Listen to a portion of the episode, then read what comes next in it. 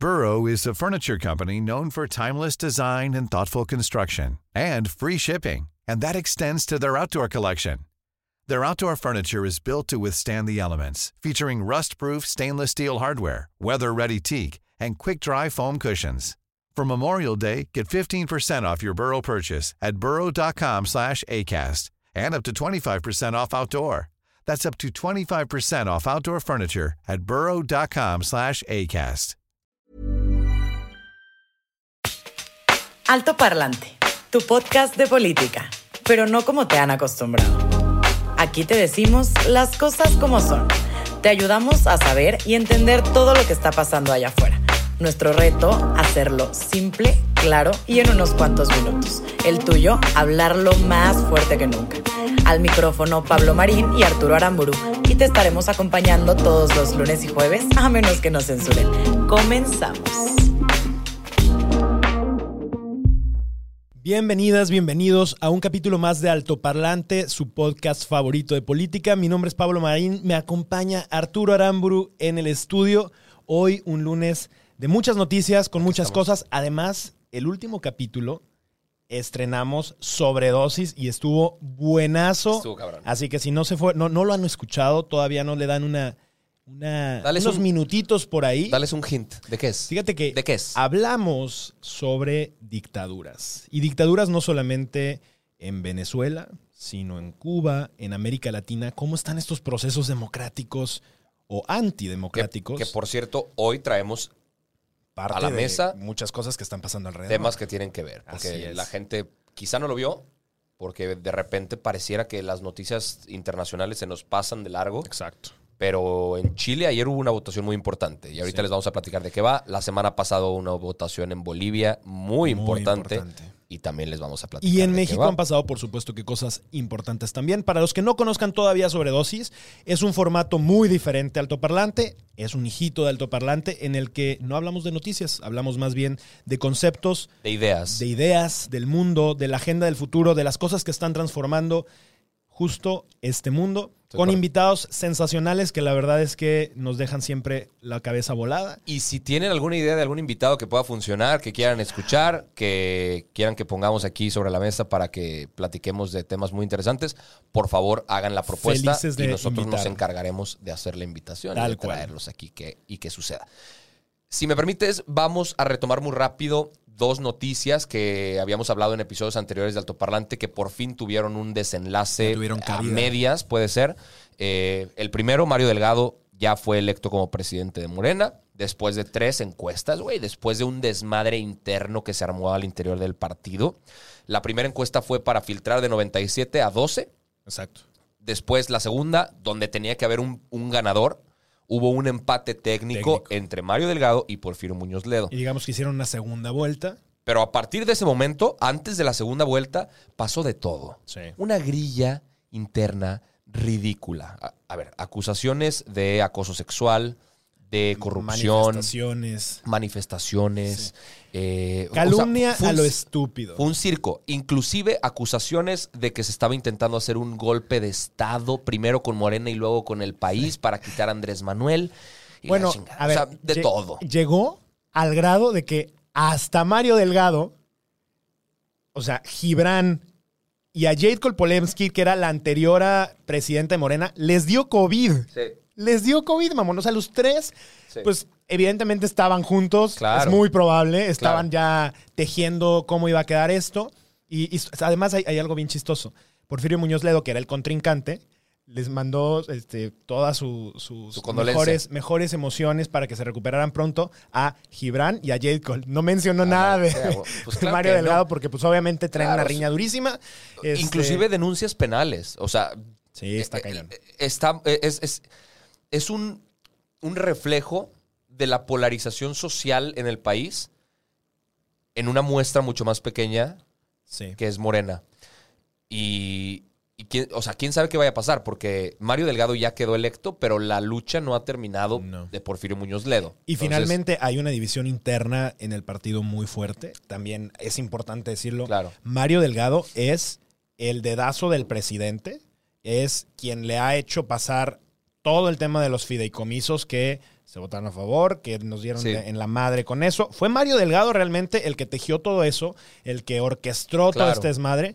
Y digamos que yo creo que con esto el presidente le paga y le dice, ok, ya eres Claro. el nuevo presidente Morena. Sí. Se va a perfilar para en una de esas ser un candidato Claro. presidencial, ¿eh? O No, sea, se- se, justo- convirtió en una, una pieza fuerte que no figuraba tanto. Eh, y ahora... ver, Figuraba más Martí Batres y ese vato ahorita ya está más muerto, güey. o un Marcelo Ebrard, que está en la Secretaría de Relaciones Ahora, Exteriores. hay ahí un tema con, con Ebrard. Dicen, ¿eh? Las malas lenguas y los rumores que Marcelo Ebrard es el padrino político de Mario Delgado y que con el poder que se le va a dar al canciller mexicano, eh, con recursos que justamente están desviando de manos de Mario Delgado, le van a dar mucho poder a- al secretario de Relaciones Exteriores, Ok. a Marcelo Ebrard, para que después. Mario Delgado también suba junto con él. Solo el tiempo dirá. Y veremos, ya hay otro tema, ¿cierto? Sí, sí, sí, sí. Hay, hay otro tema, no alrededor de Mario Delgado y de la elección de Morena, pero sí de noticias que veníamos arrastrando de varias semanas para acá. México por fin pagó la deuda de agua que tenía con Estados Unidos, eh, de estas las presas de Chihuahua. Que lo estuvimos platicando, hubo muertos, hubo manifestaciones, hubo muchísimo movimiento alrededor del tema. Por fin, la deuda que es quinquenalmente saldada, pues pasó, pasó bien. O sea, ya le, ya le dimos el agüita que teníamos que darle a, a Estados Unidos. Falta un poco del, del quinquenio pasado, pero este lo van a dar a aguas internacionales, a presas internacionales en las que México y Estados Unidos comparten agua. Eh, pero bueno, por lo menos ahí hubo una, un final feliz, ¿será? Ya, Entre comillas. eh, pues habrá que preguntarle a la gente de Chihuahua, porque ellos yo creo que son los que realmente la estaban sufriendo mucho más, ¿no? Claro. Pero, pero bueno, eso quedó concluido. Y ya que estamos en chismes, esto parece ventaneando, eh, pues resulta que cuando se hizo la votación también de los fideicomisos, en donde extinguieron los fideicomisos y esto se hizo un despapalle tremendo, tuvieron que sesionar nada más y nada menos que en el viejo recinto del Senado. Claro. Y fue en ese recinto porque en el otro estaba lleno de manifestantes que obviamente estaban preocupados por qué iba a pasar. Y no eran manifestantes que habitualmente, o sea, son acarreados. Estamos hablando de artistas y productores de cine, de teatro, estamos hablando de atletas, estamos hablando de la sociedad civil que salió a las calles justo a proteger lo poquito que les pueden dar. Además, en momentos en donde, oye, hoy un deportista, ¿de qué vive? Claro. Cuando no hay ningún evento en donde puedan. Hoy, ¿de qué vive un artista?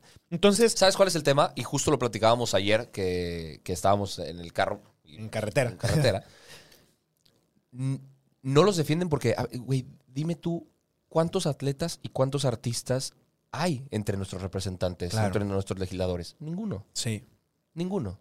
Entonces, obviamente nadie va a ver por ese gremio. Totalmente. Obviamente nadie va a preocuparse, porque tampoco hay investigadores y científicos. Correcto. Hay gente que llega ahí porque los ayudan y los apalancan para que estén. Ya deberíamos de hacer un, un sobredosis de justo hablar un poquito más a, a profundidad cómo funcionan los congresos en el mundo, ¿no? Eh, Hay que buscar ahí un buen... Claro. al- al- hay países, hay países donde a los legisladores o a los representantes de las cámaras ni siquiera les pagan. Y es un trabajo voluntario. Honorable. honorable. Fíjate, bueno, no, no, no obstante, se los llevaron al recinto anterior, a escondidas.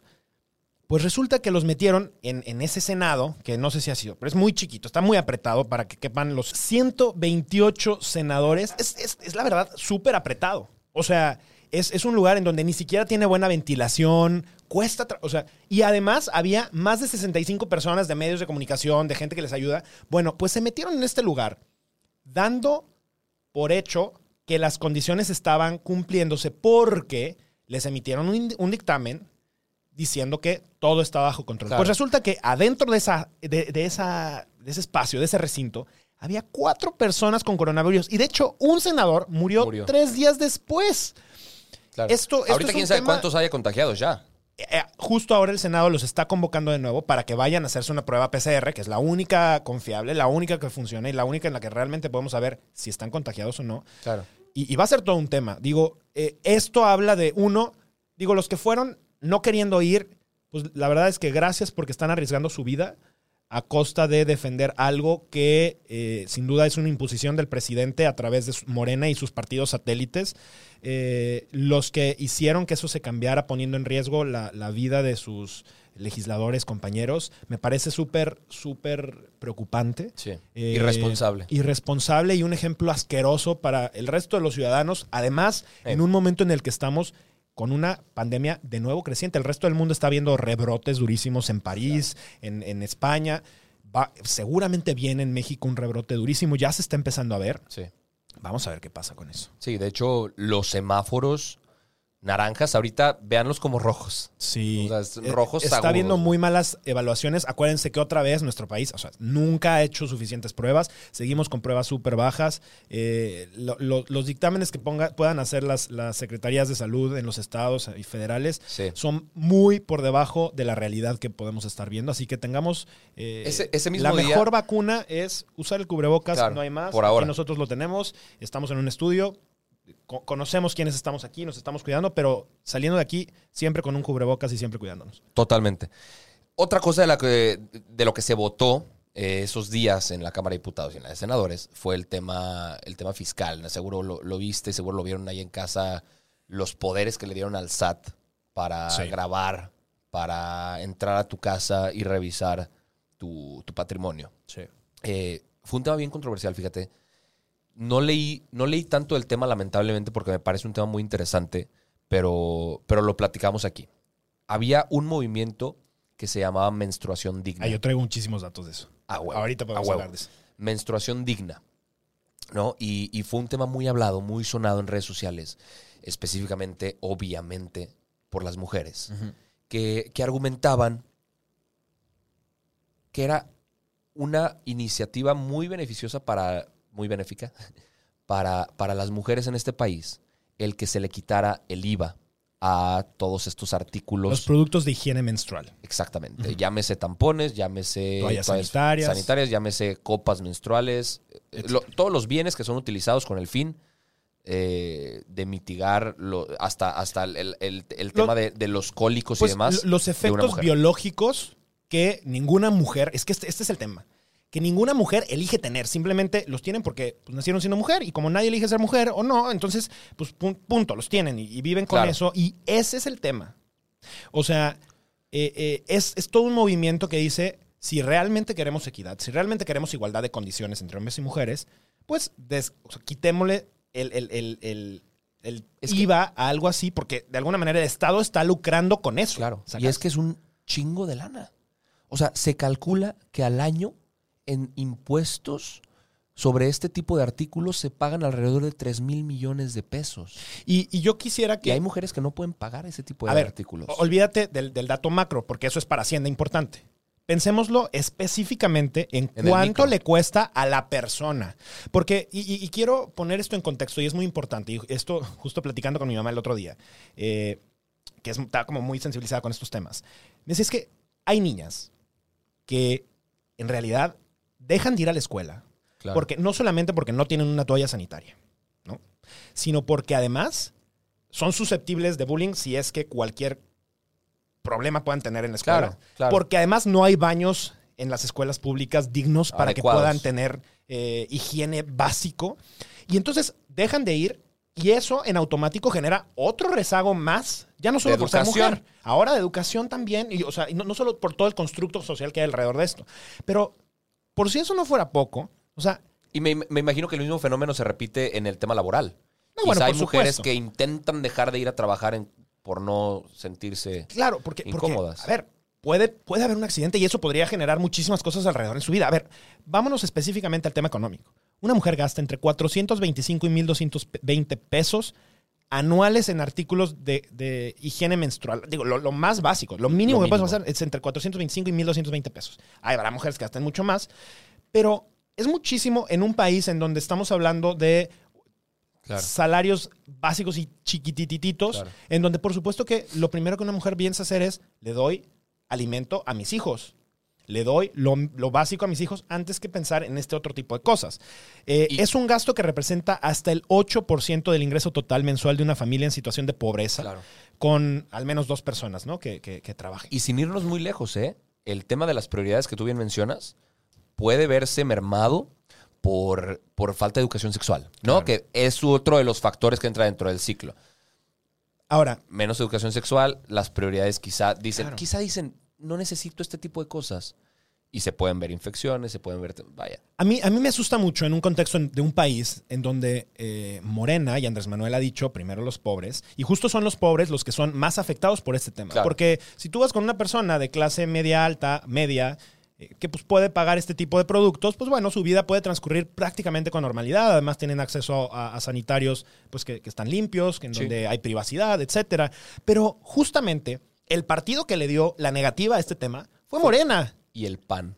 Y, y el pan, pero aparte del pan no, no me sorprende con ese hiperconservadurismo, ¿sabes? A mí me asquea Me parece muchísimo terrible. este tipo de comportamientos de, de partidos Retrógrada. retrógradas que se dejan guiar por una doctrina que se les ha impuesto y que hacen justo lo contrario a lo que indicaría el progreso mundial, güey. Tristemente, muchas legisladoras, y, la verdad, qué pena por ellas, dejaron de ir porque evidentemente iban a votar al revés de como el partido quería. Claro. Y le dieron la espalda a otras mujeres que como ellas, a sus hijas y a otras mujeres que como ellas van a pagar por esto. Y mira, ya ni siquiera en, en este país deberíamos no solamente estar pensando en quitarle el IVA a esos productos. A mí me gustaría que fuéramos más allá. Imagínate que el. Seguro Social se los diera. Que fueran gratuitos. Se los pudiera dar y claro, si tú quieres algo mejor, ultra, está bien, págalo. Pero si no lo tienes, si no lo puedes adquirir, Claro. que el Estado te lo dé. Sí, señor. O sea, necesitamos empezar a cambiar la, la forma en la que decir, de verdad queremos esta inclusión, necesitamos pagarla y vale la Sí. pena. Y si queremos que las mujeres sean libres, este tipo de cosas Demos elementos también. para que también se sientan libres y puedan ejercerse su vida de manera Totalmente de completamente acuerdo. libre. Totalmente de acuerdo. Ahora, hay otro tema. ¿Cuál? ¿Cuál, cuál, cuál, cuál? cuál? Pues Chile. Y es un tema que apenas está, está Chile y Bolivia. terminando. Bolivia y ahorita también vamos a ir para allá. Lo de Chile es histórico, ¿eh? Está muy cañón. Lo de Chile es. Fue una noche, fue una jornada histórica la de ayer eh, en el país chileno. Porque, digo, platícanos tú si quieres de qué se trató. Bueno, básicamente es. eh, estaban decidiendo si reformaban la, la constitución eh, y cómo se tenía que hacer este proceso. Entonces, mientras se hicieron elecciones para muchos otros puestos, se agregó una especie de un referéndum en donde se le pregunta plebiscito. un- un plebiscito en donde se le pregunta a la gente qué es lo que quieren que pase. Y básicamente había de dos sopas, ¿no? Por una parte, la convención constitucional y por otra parte, la, convenci- la- la convención mixta. La convención constitucional era, vamos a elegir de completamente de cero a 155 miembros completamente electos por la ciudadanía. Ok. Y la otra, la convención mixta, era vamos a tener 50% de personas electas por la ci- ciudadanía y 50% de parlamentarios que ya están en el poder y entonces de alguna manera la justificación era como estos ya saben cómo se hacen las leyes y entonces... Para la ah, transición. Claro, ¿no? el riesgo de que se hiciera con 50% y 50% es que pues finalmente hay poderes por de facto, Claro. por de facto en- en- Claro. dentro de la misma estructura que podían jugar con intereses y que eventualmente se iban a comer al otro 50% ciudadano y pues no iba a ser más que un circo que no acabara en nada. Pues la y para, población... para que la gente entienda los riesgos de eso. Hugo Chávez, en su segundo año de, de presidencia en Venezuela, Sí. lo, lo que hizo fue hacer una nueva constitución con una asamblea constitucionalista nueva de gente que seguramente ya estaba en el poder de una u otra forma. Y que de alguna manera él tuvo incidencia para que elegir. no fue exactamente. Y terminó la cosa bastante mal, ¿no? Pues ya saben ustedes. Ya. Eh, el, el tema ahora fue que ganó avasallantemente la mayoría que iba por la Convención Constitucional, o sea, el 100% de los ciudadanos que van a participar en el proceso de hacer esta nueva constitución en Chile eh, va a emerger de la ciudadanía, lo cual me parece un, un modelo extraordinario de participación ciudadana y un ejemplo. Hay quienes ahorita están diciendo en redes sociales, no hombre, qué miedo, porque eh, inmediatamente Maduro felicitó a- al, al proceso. Entonces dice, no, si te felicita Maduro es señal de que algo está de la fregada. Yo difiero. Yo, yo creo que eh, si bien puede, podría acabar mal, eh, yo creo que Chile ha sido un ejemplo para no solamente la economía, sino también para la democracia. y para Claro. Chile, yo creo que podríamos no considerarlo parte de América Latina, Claro. porque realmente ha sido como un país completamente europeo, ¿no? aparte. Fu- Funciona más como un país europeo, a pesar de los desmadres que ha tenido en los últimos meses y, y que ha sido complicado. Realmente están mucho más evolucionados y, y son muy interesantes. Y, y un comentario que me parece importante mencionar es que este proceso de reconstrucción social inició hace un año. cuando estaban las manifestaciones a todo lo que daba en Chile, se acordarán que hubo un aumento en los precios del metro. Ujú, claro. La, la Y gente, quemaron, güey, la gente bloqueó, quemaron las líneas del metro. o sea, quemó, sí, sí, sí. destruyó.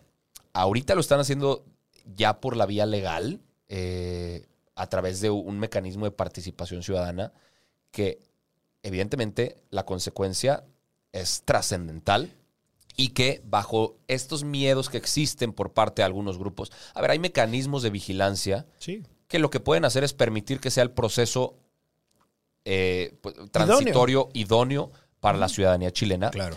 Y hay que recordar que la constitución que aún rige a ese país fue la constitución que se, que, que- que se escribió en la dictadura de Pinochet. Exactamente. Había que cambiar las cosas. Había cosas que no estaban bien. Sí. Y las constituciones, yo he tenido maestros constitucionalistas que me han dicho, las constituciones están hechas para reformarse. Claro. Las constituciones están hechas para renovarse, para cambiarse y para, para mejorar lo que haya que mejorar. Claro. La nuestra se escribió en 1917, o sea, quizá hay cosas que cambiar. Y nuestra constitución tiene Se considera. se considera una de las- constituciones con más reformas y, y a los presidentes se les, se les aplaude el tema de, de ser eh, un, un reformador de la constitución Sí. eh, con miras al beneficio del Al progreso, ¿no? al progreso y del beneficio de, la ciudadanía. Y, y, bueno, hablando justo de, de este país, con, de Chile, con esta mentalidad como progresista, eh, de ahí vienen los movimientos feministas. O sea, Claro. realmente los movimientos feministas de América Latina Claro. vinieron desde el sur, desde Chile, y se fueron viniendo hacia el resto de América Latina. Y como dato cultural, el proceso de eh, buscar la paridad de género dentro de todo esto se está manteniendo con 50%, que en el, en el justo en, en la convención mixta no se aseguraban esa, Ese eh, número ese de- número. Se decía que se podía hacer, pero no se aseguraba. En este otro proceso sí, y es todo un tema súper complejo, porque no solamente es la, la cantidad de, de candidatas y, y candidatos que tiene que haber, sino que además cuadren, en fin, es- Sí. pero se está cuidando todo este tipo de temas. Por otro lado, Por otro lado, en otro país latinoamericano, en Bolivia, que durante los últimos meses se vio envuelto en, en- en conversaciones y, eh, eh, vaya, alrededor del tema de la corrupción internacional y la imposición de agendas internacionales económicas para extraer litio de Bolivia. Claro. ¿No? que el litio es uno de los de, de los eh, elementos más importantes para la producción de baterías, que hoy en día en el mundo se utilizan para todo, ¿no? Claro. Eh, recordarán, ustedes amigos que, que seguramente están al tanto de los temas políticos, que Evo Morales tuvo que salir huyendo de Bolivia. El expresidente boliviano tuvo que salir huyendo después de que el ejército le dijera, chaval, Te recomendamos, te recomendamos renunciar. Porque Vamos tras de ti. ahora, cuando el ejército se le ponía en contra al presidente, el güey se asustó, vino a México. A ver, no. Andrés Manuel le mandó un avión de la Sí. Fuerza Aérea Mexicana, Sí. lo recogió y se lo trajo para acá. Eso es, es Sí. importante. O Sí, sea, correcto. contexto. Lo hicieron ciudad- eh, ciudadano honorífico de la capital, una madre bueno. así. Eh, lo trataron como rey al güey. Eh, pues resulta que en el momento en el que Evo Morales sale, entró a la presidencia como interina Yanine Áñez, que era de- de- del partido opuesto al MAS, que es este, este partido eh, de, Evo Morales, que ha sido representado por la izquierda latinoamericana, y que ahora justamente el candidato que quedó electo es el perteneciente a ese partido, Luis Arce, ¿no? Lucho Arce. Entonces, parece que Bolivia regresa a lo mismo. Y ustedes se preguntarán, ¿por qué carajos regresarían a lo mismo?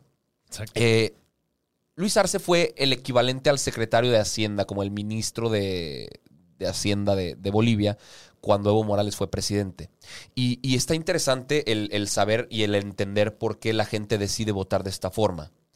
A ver, Evo Morales era un, era un dictador, eh, un pseudo dictador que tergiversaba elecciones. Sí, duró muchísimos años. Duró muchísimos años en el poder. Pero, ¿qué sí hicieron bien? Sacaron a una cantidad descomunal de gente de la pobreza. Fue el primer presidente indígena en un país que más del 40% de la población es indígena. Representó a esta parte de la población que no se había visto representada y lo sacó de la pobreza.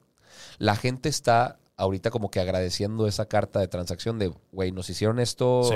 para bien, venga, voto de confianza de nuevo. Aparte, Yanine Áñez eh, tuvo que haber convocado a elecciones rapidísimo cuando entró como, como interina y fueron retras- retrasando y pateando la lata cada vez más.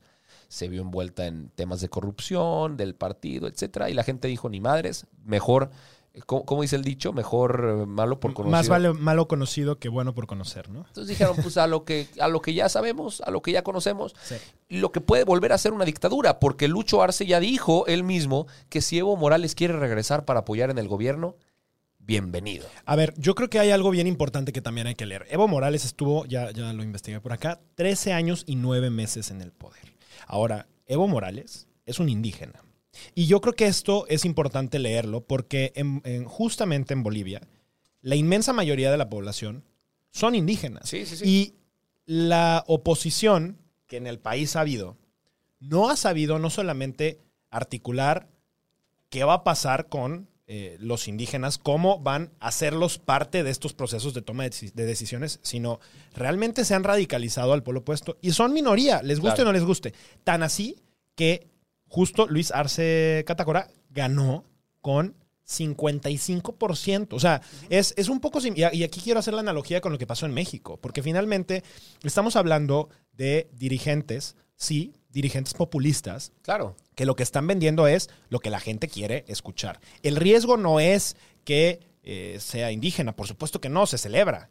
El riesgo es que vengan con ideologías en donde lo que se limite sea esta evolución, en lo que se limite Claro. sea el que realmente el país se quede estancado. Y ojo, el riesgo de, de- de buscar que se preserven por tantos años políticos en el poder, sea quien sea, sea de la ideología que sea, es que más sabe el diablo por viejo que por diablo. Y cuando se es tan viejo en el poder y llevas 13 años, 9 meses, Y por, luego más, además por más bien que te esté yendo, ¿eh?